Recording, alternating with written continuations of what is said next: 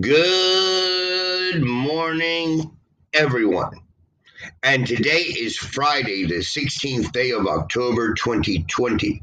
Hoy es viernes 16 de octubre 2020. And today is Truly English by Matthew podcast, episode 88. Episodio 888. Today is Friday. Today is Friday. Yesterday was Thursday, and tomorrow is Saturday. Today is Friday. Yesterday was Thursday, and tomorrow is Saturday. In English, we say, Thank God it's Friday. It's been a long week. And we are almost arriving at Halloween, or Dia de los Muertos. And Halloween will be very different this year because of the coronavirus and the quarantines. So we all have to prepare for a very different holiday season. All the holidays will be different. I am very sorry to tell you. Today, I would like to review may and might. May and might is como tal vez. For example, you are looking for Bob. Nobody is sure where he is, but you get some suggestion.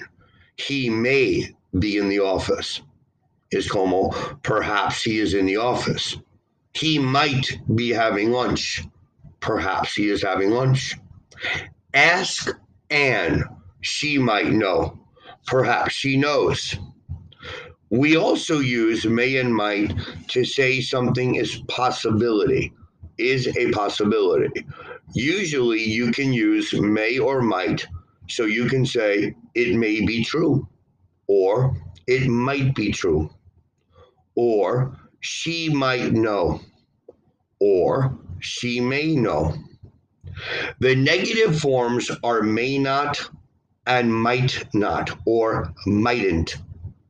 It may not be true, or she might not work here anymore. The structure for this is very simple. I may be in the office. I may not be in the office. You might be doing homework. You might not be doing homework.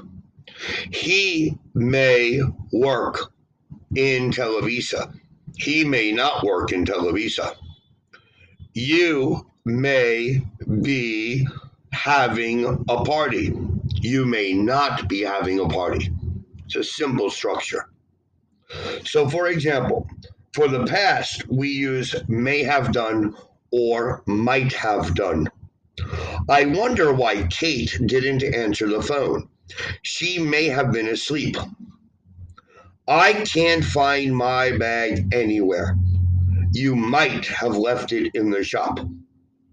I was surprised that Kate wasn't at the meeting yesterday. She might not have known about it. I wonder why David was in such a bad mood yesterday. He may not have been feeling well.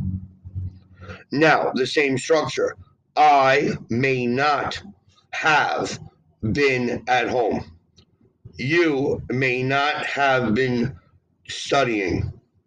He might not have been working. Or I may have been asleep. You may have been feeling bad. He might have been having a party. Now, could is very similar.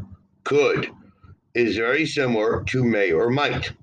For example, it's a strange day, but it could be true. Or, better, it's a strange story, but it could be true. It's a strange story. It may be true. It's a strange story. It might be true. Es igual. You couldn't have left your bag in the shop but couldn't negative is different from may not or might not. Sarah couldn't have got my message. Otherwise, she would have replied. Sarah couldn't have got my message. It is not possible that she got my message. I wonder why Sarah hadn't replied to my message. I suppose she might not have got. So there's a difference between couldn't and might not.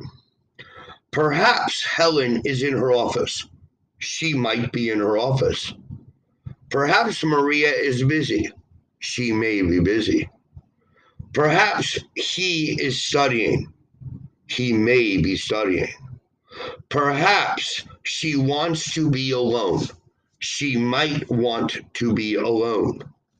Perhaps she was sick yesterday. She may have been sick yesterday. Perhaps she went home early. She might have went home early. Perhaps she is working today. She may be working today. Where is Sam? I'm not sure. He might be having lunch. Who is that man with Emily? I'm not sure. It might hmm. be her brother. Who was the man we saw with Annie yesterday? I'm not sure. It may have been her brother. What are those people doing by the side of the road? I don't know. They might be waiting for a bus. Now, you understand how to use may and might, como tal vez, or may not and might not, como the negative. So you need to practice and prepare your own sentences. Please study, please practice. Have a great Friday and have a great weekend.